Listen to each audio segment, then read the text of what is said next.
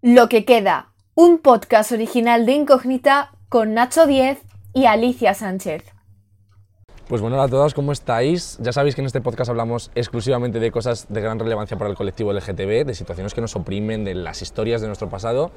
Y por eso hoy queremos comentar uno de los temas más importantes del último mes, que es el Benidorm Fest. ¿Qué tal, Alicia? ¿Qué tal lo viviste? Yo estoy recuperándome, tengo una resaca emocional porque para mí Eurovisión eh, me destruye la salud mental. O sea, yo soy Eurofan de hace un año así. Yo fui porque salían los Maneskin, que no se así, pero bueno. de tarde. Pero falsa Eurofan, falsa Eurofan.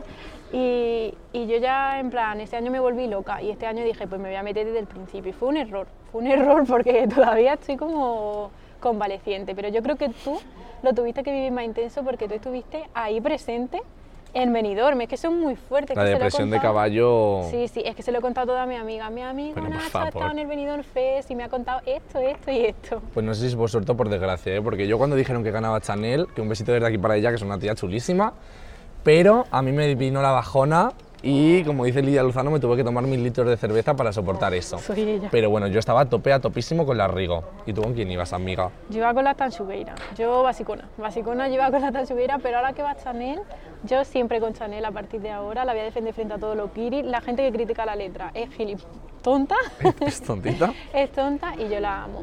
Pues yo creo que tenemos que hablar de este tema con nuestro invitado de hoy, que además es un invitado muy especial, que nos hace muchísima ilusión, que es Daniel Valero, más conocido como Tigrillo, que te queremos preguntar la primera pregunta, ¿quién era tu favorita para ganar el Benidorm Fest o favorito? Nada, estáis intentando que me cancelen en redes ya desde el primer momento, hay que entrar a saco. No. Eh, pues mira, yo iba a saquísimo con Ricoberta, eh, luego iba también casi al 50% con Tanshugueiras, pero lo que ustedes decís, tenemos a Chanel, que es una artistaza, una tía chulísima y que está dándolo todo, y yo pues voy a tope con Chanel y ojalá quede pues top 5 mínimo, porque se lo merecería mucho. Si no queda bien, yo voy a decir que es tongo y que está todo planeado. Yo Estaba Miriam decir. Beneditet ahí también para amañar el voto del jurado. Sí, es que A mí me encanta esa literalmente. forma de pensar, si no pasa lo que yo quiero es tongo. Exacto, no, es que yo Es que pienso, si yo no- soy, yo soy así. Totalmente. Y bueno, que también con el nivel que hay este año, que por lo que sea no estaban habiendo cosas guays, No. oye, pues no está difícil, ¿eh? Ya para ser estas alturas de febrero, la verdad es que Cosas un, muy cutres. un poco triste. Ahora que tenemos Eurovisión ahí al lado, que se podría ir más fácilmente y eso, Sí, sí. no pinta un año potente, la verdad. Es preocupante, bueno para Chanel, pero preocupante para Sí, el sí. Eurofan medio. Claro, es que si gana, yo qué sé, Estonia, mira, chicos, dejo de Pues no. ser Eurofan. Esperemos que le vaya súper genial y que Toñi Prieto eh, rechinche en su casa. Y luego también este tema de Eurovisión es lo que vendría siendo la Champions League de los, eh, las transmaribolleras. Pues mira, podría, nunca lo había pensado así. Bueno, un poco sí, claro. Porque, porque tengo un amigo que es muy, muy eurofan y es un, un hombre fijetero y siempre se queja mucho de la generalización. Yo desde aquí le mando un besito, que además está es periodista también en Euromovidas y cosas así. Ah, y guay. se queja mucho de la generalización de todos maricones, pero claro, fíjate el público del Benidorm Fest. Hombre, todo penes, todo Hombre, penes. a ver, sí, ahí como diría Nacho. Lidia Sabater. Eso desde arriba la verdad es que tenía pinta de, bueno, pues de Eurofan medio, de hombre cis gay medio, que un besito para todos ellos, yo soy un hombre gay. Entonces no pasa nada, no tiene nada de malo, depende del momento, pero sí es un poco eso, sí. Sí. Tú dirías que Eurovisión, porque yo creo. A ver, yo creo que es un poco cultural LGTB. Yo creo que, que a todos nos gusta Eurovisión en ese sentido. ¿Tú crees que es un poco cultural LGTB? Sí, es mucha cultura LGTB por el mero hecho de que históricamente ha albergado mucho mensaje, mucha reivindicación y mucho brilli brilli, que es al final también una forma de hacer activismo y visibilidad. O sea, fue uno de los primeros festivales que ganó una mujer trans en los años 90 con Dana Internacional. Totalmente. O sea que te quiero decir que ha albergado además siempre unas candidaturas con un mensaje muy abierto de visibilidad eh, y también, pues no sé, también hay mucha relación histórica entre mariconeo y purpurina y todo eso y es un sitio donde se aprecia mucho y bueno, pues al final pues nos hemos hecho allí un poquito de, de bastión, ¿no? Sí. Y que eso sea también, o sea, que lleve como propuestas que, que nos dan visibilidad y que están muy guays, igual choca un poquito con que dejen participar a, bueno, países abiertamente homófobos o con una democracia cuestionable. Que por ejemplo este año, eh, ¿has visto la propuesta de Israel? Sí, la he visto. La he visto. Es, bueno, Israel ya sabemos que tiene esa manía de venderse como la meca de- del colectivo LGTB, bueno, más bien del colectivo de hombres cis gays, que parece que hablo de los sí, que como si les odiase soy uno. Es que no, no es mi intención, de verdad. Igual sí. depende, de, lo- depende de algunos, la, bueno, vamos a parar. Eh, sí, pues bueno, tenemos ese pinkwashing constante de, de nos vendemos como la meca de los derechos LGTB porque así como que no se puede quejar nadie de otras atrocidades que cometemos, ¿no? Yo ahí siempre tengo esta diatriba moral de decir, sigo viendo Eurovisión, claro, pero pero bueno, claro, porque en el fútbol, por ejemplo, si pasa lo mismo nadie se queja porque la gente que tiene que Claro. ver el fútbol por lo que sea no tiene las mismas, No las mismas convicciones morales, claro. Pero yo, por ejemplo, el año que se celebró en Israel hice un poco de huelga de Eurovisión. Ese año siempre a tope con Miki, evidentemente, que es majísimo, pero sí que a veces dan ganas de decir, mira, es que... Sí. Para quien no sepa de lo que estamos hablando, eh, Israel este año trae una. Es un, es, un, es un chaval que es un. Bueno, un, al parecer, un hombre cis gay con muchísima pluma y que lleva una canción eh, pues donde se le ve perfectamente que es, que es gay, viendo por estereotipos. Y que es lo que hablamos que choca con un poquito ese pinkwashing. Al final he lavado de cara, pero bueno, Sí, ¿qué le hacemos? No, pos- no podemos ser perfectos. Me gusta y ya está. No hay consumo responsable bajo el capitalismo No. y tampoco consumo televisivo responsable. Exactamente. Que, Al Como diría final- Talia Garrido, a mí, A mí me gusta. referencias. Sí. Pero al final, es lo que decíamos, que también lo hablábamos antes Nacho y yo, al final Eurovisión es un poco como un... Tiene como esa cosa detrás, pero es un poco un espacio seguro de decir, o sea, por lo menos ver representación, ¿no? Y ver gente que a lo mejor se parece a ti o yo que sé, gente LGTB en sí. Y por eso, como también queríamos hablar de los espacios seguros y de lo importante que es tener un espacio seguro, que en su momento fue el Stonewall Inn. Y aquí en Madrid nosotros consideramos, en plan, hay muchos más espacios seguros. Pero nosotros, en plan, de discoteca, fiesta y todo eso, es el Cuenca Club.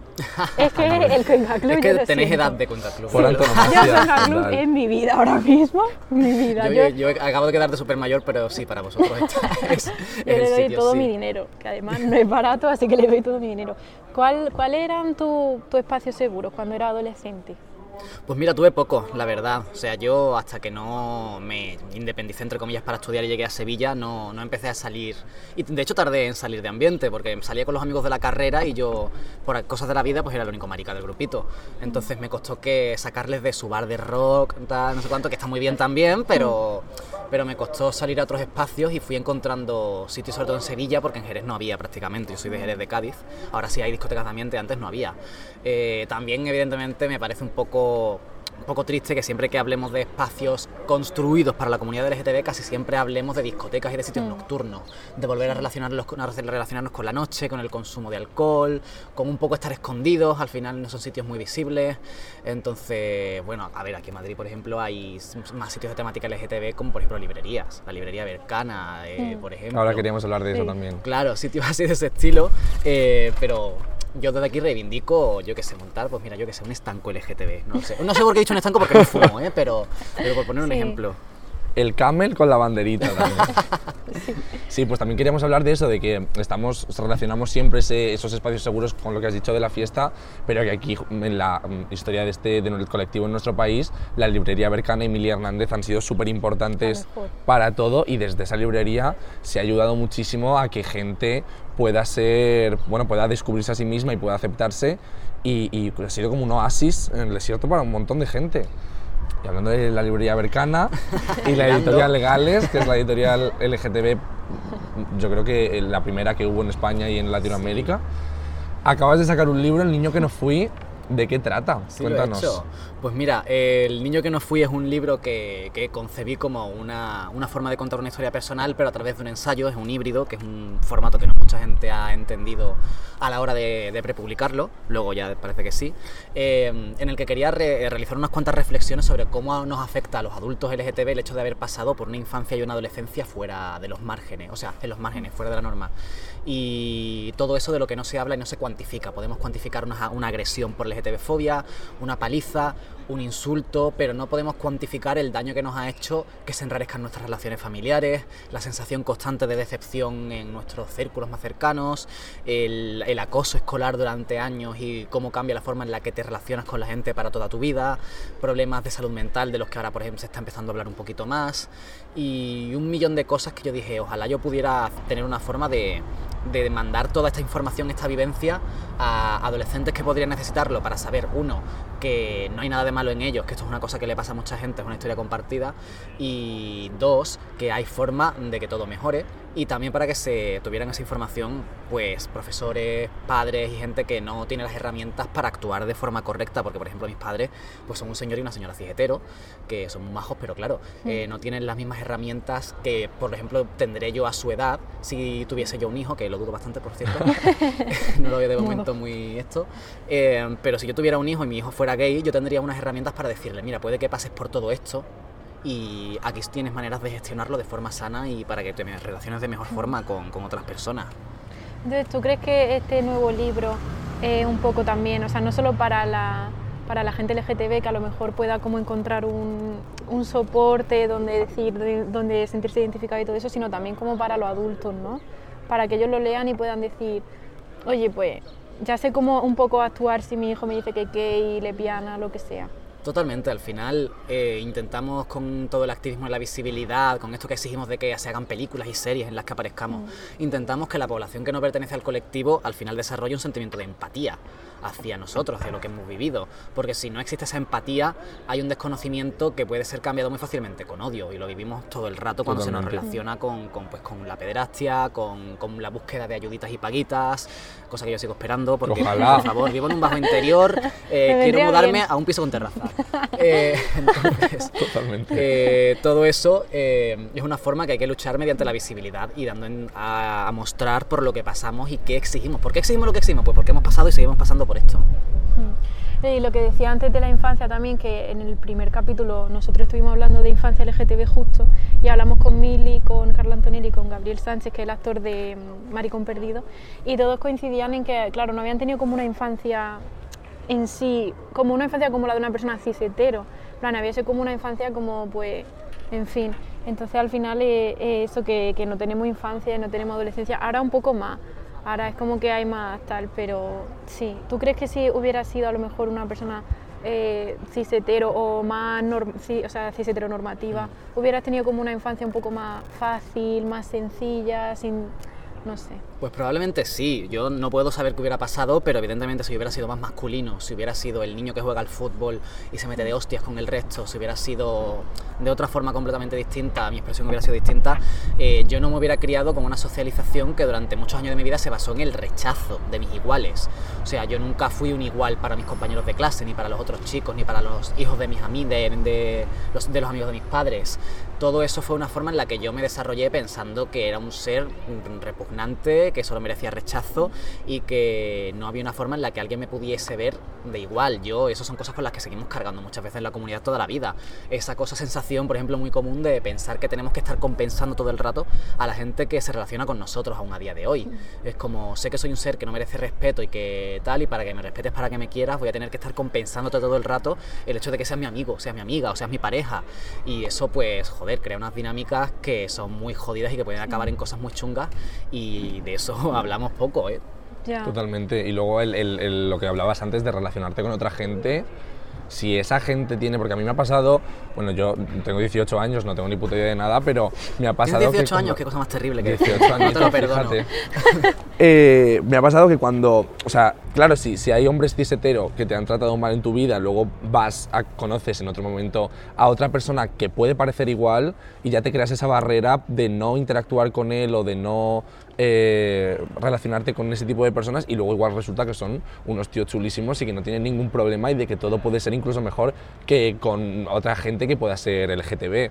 Entonces eso tenemos un, montón de problemas y, lo, vamos, yo creo que lo tenemos que solucionar con terapia, que luego también es otro melón que también necesitamos como terapia especializada para nosotros y que hay muchísima gente que, que necesita de un, de un psicólogo LGTB para poder gestionar sus problemas y todo. Luego la divulgación también es súper importante y acercar todas nuestras teorías y todas nuestras cosas estas a la gente que no está muy conectada con esto, porque si le das un ensayo a una persona hetero que igual no, no esté muy interesada en el tema, igual te dice, bueno, esto yo no me lo leo, no me interesa, pero por ejemplo con lo que haces tú en Instagram, esos posts que de una forma muy sencilla resumes, yo qué sé, lo de la ley trans o el debate que hubo el otro día con Bad Bunny y esa sesión de fotos eh, bastante polémica, sí que les, les, puede interesar y les puede, les puede entrar por los ojos e interesarse por nuestros, por nuestras movidas. Totalmente, si al final es acercar un poco, yo por eso siempre estoy muy en contra de,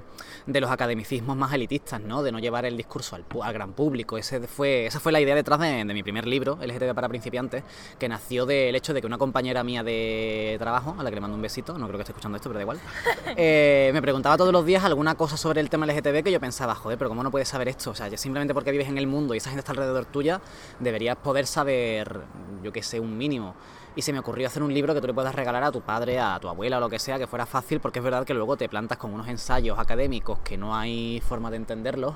Y yo ahí me he visto muy inspirado en, autores como, por ejemplo, mm, eh, Paco Vidarte, que en paz descanse, que escribían unos ensayos con un lenguaje eh, que parecía que te iba a dar de hostias todo el rato, o que era humor irónico todo el rato, y que no se esforzaba en utilizar unas palabras que no iba a entender nadie, y que podría haberlo hecho, porque el tío tenía una cantidad de títulos y de formación que te cagas, y prefería decir, como, como maricón de mierda que soy, si viene un note me pega una hostia, igual no así concretamente, pero buscaba la forma de llamar la atención y de, de transmitir lo que quería de una forma de una forma fácil de llegar, de una forma llamativa, y creo que es una cosa que nos falta mucho, un discurso que no sea demagogo, pero que sí que tenga esa parte visceral y fácil de comprender.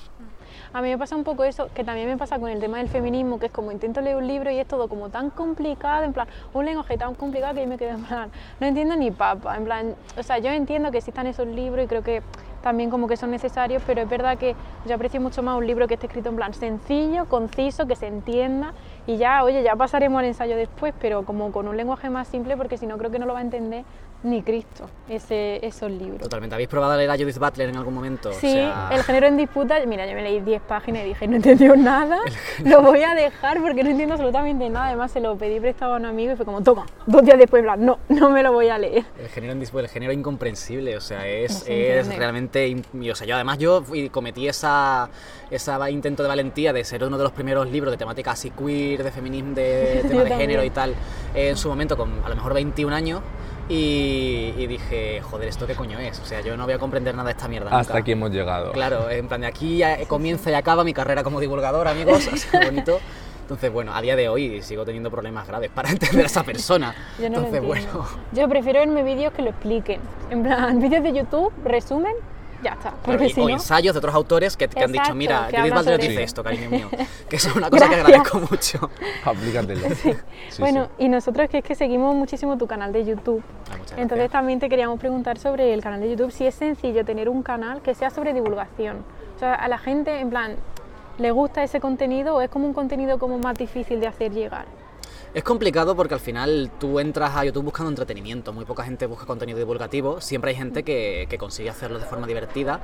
Yo que sé, Ter consiguió meternos vídeos sobre arquitectura durante años y nos los Sí, comimos sí. con papas y ole por ella. Y yo tuve una época de hecho en la que conseguí, encontré una fórmula con la cual al final conseguía divulgar hablando, pues mira, de mezclando todo con temática pop, eh, Bad Bunny, Aquí no hay quien viva, eh, con temas de actualidad e intentar hacer llegar el mensaje de forma de una forma divertida, de una forma que llamase la atención, ¿no? Entonces, como, eh, cabrón, estás aprendiendo sin darte cuenta. Ah, te jodes. Venías aquí buscando un vídeo chorra sobre Bad Bunny y... Pero eh, al final es complicado porque necesitas muchísima imaginación, es algo que lleva muchísimo trabajo, te arriesgas todo el rato a cometer cualquier error porque esto es, es una ciencia social muy jodida y luego es verdad que no se recompensa. YouTube como plataforma ha capado durante muchos años el contenido LGTB, se comparte poco, lo desmonetiza, eh, la gente no lo comparte de forma tan habitual, no te personaliza tanto si hablas de un tema que no es tan personal para ti. Entonces ha sido siempre pues más bien tirando a complicado, muy complicado. Claro. Y luego todo eso, el, el- el compaginarlo con otras cosas, porque de eso te, es- es- imagino que será difícil que solamente con los ingresos de YouTube se pueda formar una vida. No, claro, imposible. O sea, yo he tenido la suerte muy, muy, muy relativa de que en algunos momentos de mi vida he podido medio mantenerme un poco con ingresos de algunas campañas publicitarias, de, al- de muchas charlas que he dado, eh, sobre todo las que te pagan para hacer formaciones a empresas, porque luego me voy a un instituto o a una asociación y no te pagan nada, vas porque por amor al arte.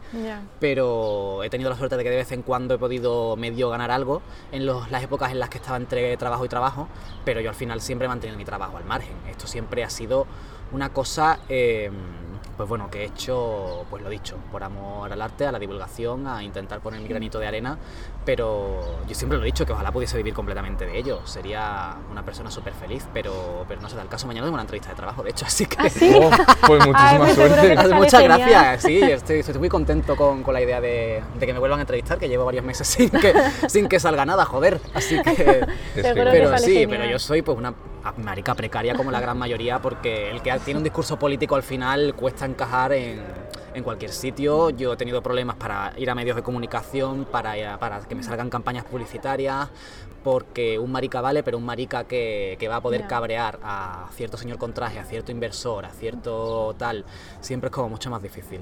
Con lo cual ya no mola tanto. Claro, es como, esto es cool hasta que tienes Sí. que, hay mucha gente que hace temática, cosas de temática LGTB, pero como muy blanca, ¿no? Con Sí, un discurso más blanco, que lo respeto también muy bien. La visibilidad y el activismo amable también, esta es una forma de, de, bueno, de decir, hola, estamos aquí y somos igual que tú en muchos sentidos, pero cuando haces algo tan político, que es algo de lo que es muy difícil deshacerse ya, de, ese- de esa inquietud política, es muy complicado que te salgan cosas. Y a mí me han salido cosas, ¿eh? O sea que he hecho cosas que tampoco me quejo para nada, he podido publicar mis dos libros aunque sea con editoriales pequeñitas, he hecho alguna que otra campaña publicitaria que me ha conseguido mantener, así que tampoco me puedo quejar del todo, pero sí que es verdad que tiene su parte negativa. Jope, madre Claro, es que tiene que ser dificilísimo. Porque al final las marcas supongo que también son como muy... En plan, el Día del Orgullo, todos con Sí, la o sea, el, el mes del orgullo, el mes del orgullo, si yo quisiera me forraría, eso es 100% y tengo la, por desgracia tengo la, la costumbre de no aceptar ninguna promoción para subir el 28 de junio en mis redes porque me parece atroz. o sea, yo mismo me, la cultura de la cancelación muy bien, pues yo me uniría a ella para cancelarme a mí mismo si subiera campaña el 28 de junio. Y sí que es verdad que tengo la suerte de que hay marcas cada vez más comprometidas, eh, no solo de cara a la galería, sino de que de verdad tienen cierto interés en hacer un poquito de movimiento y lanzar un mensaje, pero son pocas. Ya. Bueno, pues hablabas antes también de tu primer libro, eh, que está súper guay y que recomendamos un montón. Y que aparte de lo que hablábamos antes, ese libro ayudó, por ejemplo, a, a mis padres a, cuando yo salí del armario a decir, ostras, pues estas cosas no son como yo las pensaba y, y- y las tengo que cambiar.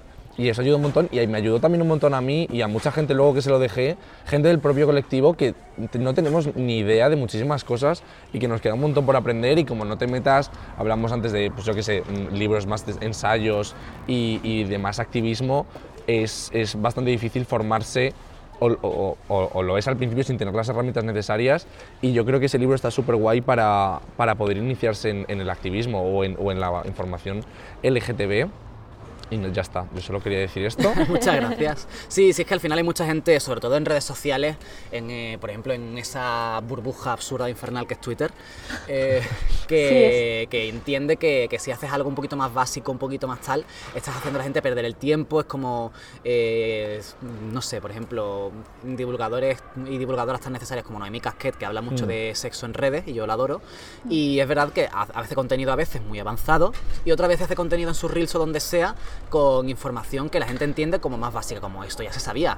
Es que, pues no, igual todavía toda, toda la gente no lo sabe. Es que Claro. la educación sexual en este país da asco. Entonces, igual no hay que te puede hacer una cosa súper avanzada y una cosa un poquito más básica y hace falta, porque si nadie explica lo básico al principio, pues no, no vamos para ninguna parte. Claro. Y que al final cosas como la autodeterminación de género, que se lo escucha mi abuela o mi madre, me dice esto qué coño es. Sí. Autodeterminación de Yo género. me he informado muchísimo con tus vídeos, ¿eh? Muchas en plan, gracias. de cosas que no sabía. Y eh, no sé si lo sigue haciendo, pero hacías como unos vídeos que no me acuerdo cómo se llamaban, que era como con gente del Los colectivo. LGBT, dice, sí, sí. que era en plan, como que te decías como eh, mentira y verdad, y ellos tenían que decir si era verdad, tal. Esos vídeos me encantaban. Sí, el COVID mató un poco esa sección, durante, Sí. ha sido complicado. Ah, pues me encantaba muchísimo porque además yo me quedaba en plan, "¡Ah! ¿Qué? así, así que sí, Era divertido. chulo. También digo que menos mal que se acabó porque hice como 15 o entre 15 y 20 vídeos de ese estilo y seguir buscando 10 preguntas distintas para cada vídeo. Yo creo que veía al final todo, hubiera tío, sido. me lo veía todo, de verdad. ¿Y cuál es, dirías que es como tu, tu tema o tu vídeo favorito para hacer en YouTube?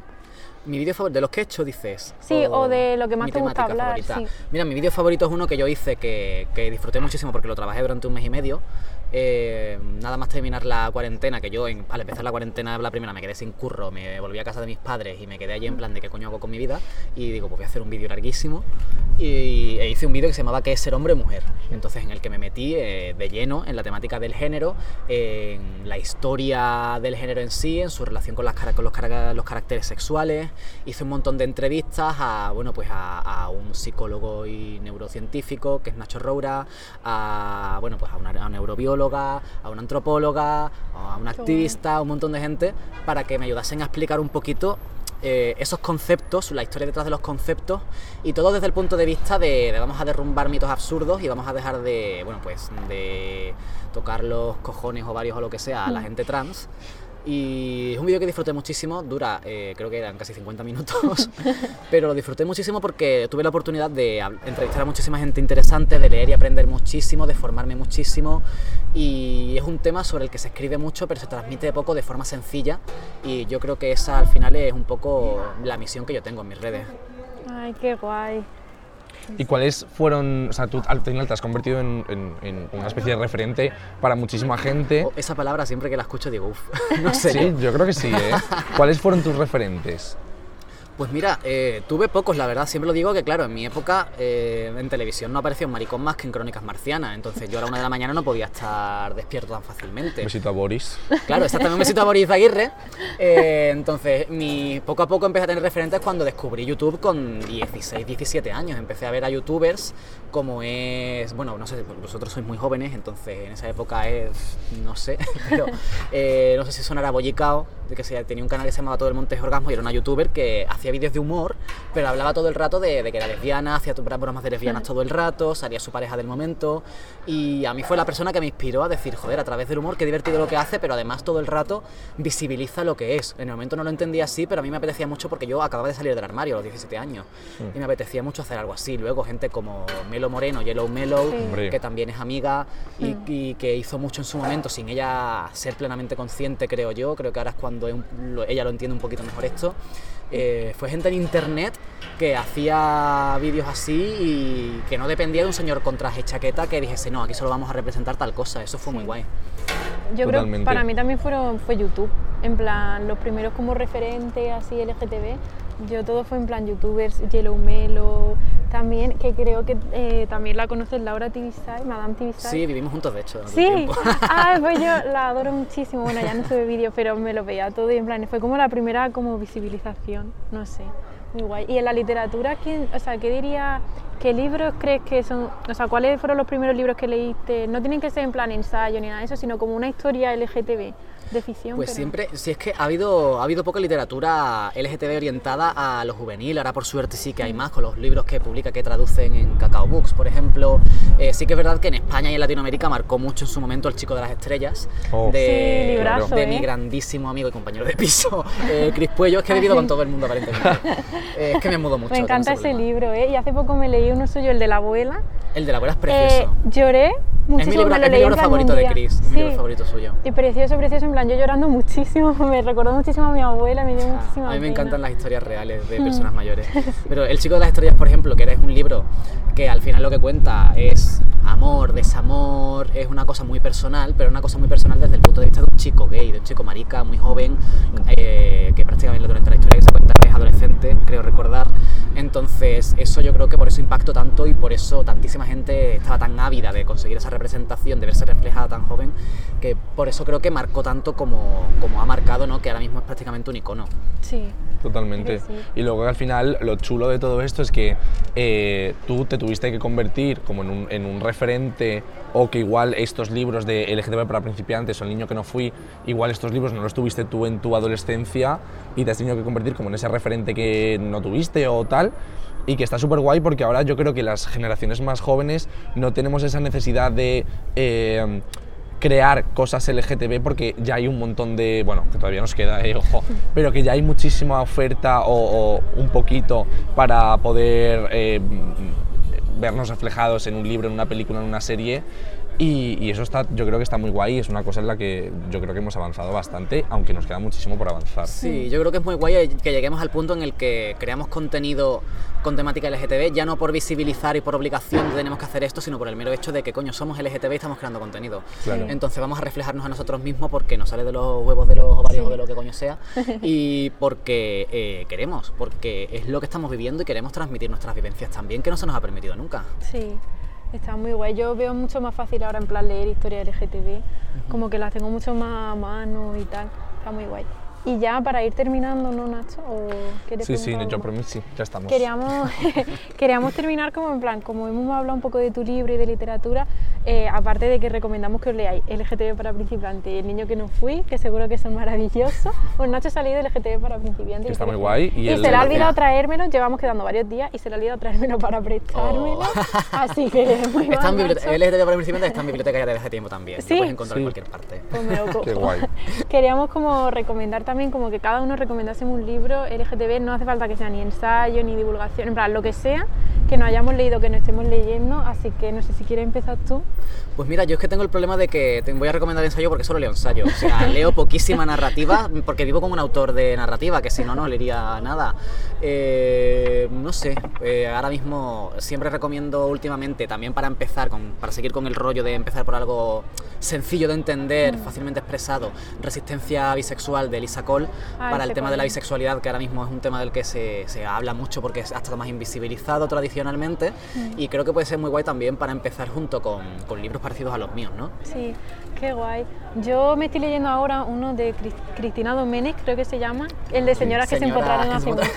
Me lo estoy leyendo, lo de- me lo regaló mi amiga Lucía y madre, o sea, ese libro, chulísimo, no sé si lo habéis leído, pero chulísimo porque en plan cuenta las historias como de mujeres, eso, que se empotraron hace mucho, ¿no? Mujeres bisexuales, lesbianas, pero no lo hace en plan, lo hace súper gracioso, o sea, como si fuese una conversación, es como si estuviese escuchando a ella contando la historia y está muy, muy chulo. ¿Y tú, Nacho? Y yo pues me queda eh, el Ética Marica que hablábamos antes de Paco Vidarte, Sí. que está muy guay. Y el último que me he leído de narrativa, que es de... mm, eh, ostras, tengo miedo torero de Pedro Lemebel, que es maravilloso y que es una historia súper tierna, que ahora creo que la editorial Alfaguara lo ha, lo ha recuperado y está recuperando toda su obra porque estaba descatalogada. Y, y está súper, súper genial y, y es maravilloso y súper bonito. Oye, Vale. pues me lo apunto que no me lo he leído, así que... Pues ya tenéis lectura. La gente que nos esté escuchando, mi padre, hola. ya sabéis que leerte.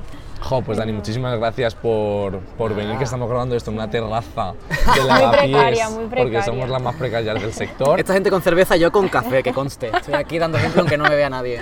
Que alguien no de Y con café descafeinado, que soy triste para, para eso. No. Que- La paguita que hablábamos antes nos vendría genial solamente por tener un techo y que no se nos cuele el viento por los micrófonos. Por favor, unos espacios así bonitos para, para grabar y que, que porque hace buen tiempo, ¿eh? que si nos llega a llover... Sí, sí, vamos. No, nosotros estábamos antes diciendo hace viento, hace viento, esto no va a salir mal. Hace viento, hace frío, se nos va a caer el moquillo mientras Sí. Bueno, pero y que lo estamos grabando en San Valentín, ¿eh? Que conste Es verdad, este es nuestro plan de San cita, Valentín. Una cita de San Valentín. Exactamente. pues, Pues nada, muchísimas muchas gracias. Muchísimas gracias a ustedes y muchísimas gracias por hacer este podcast, que me mola Ay, mucho. no. A ti, muchísimas gracias. Nos vemos el mes que viene. Chao.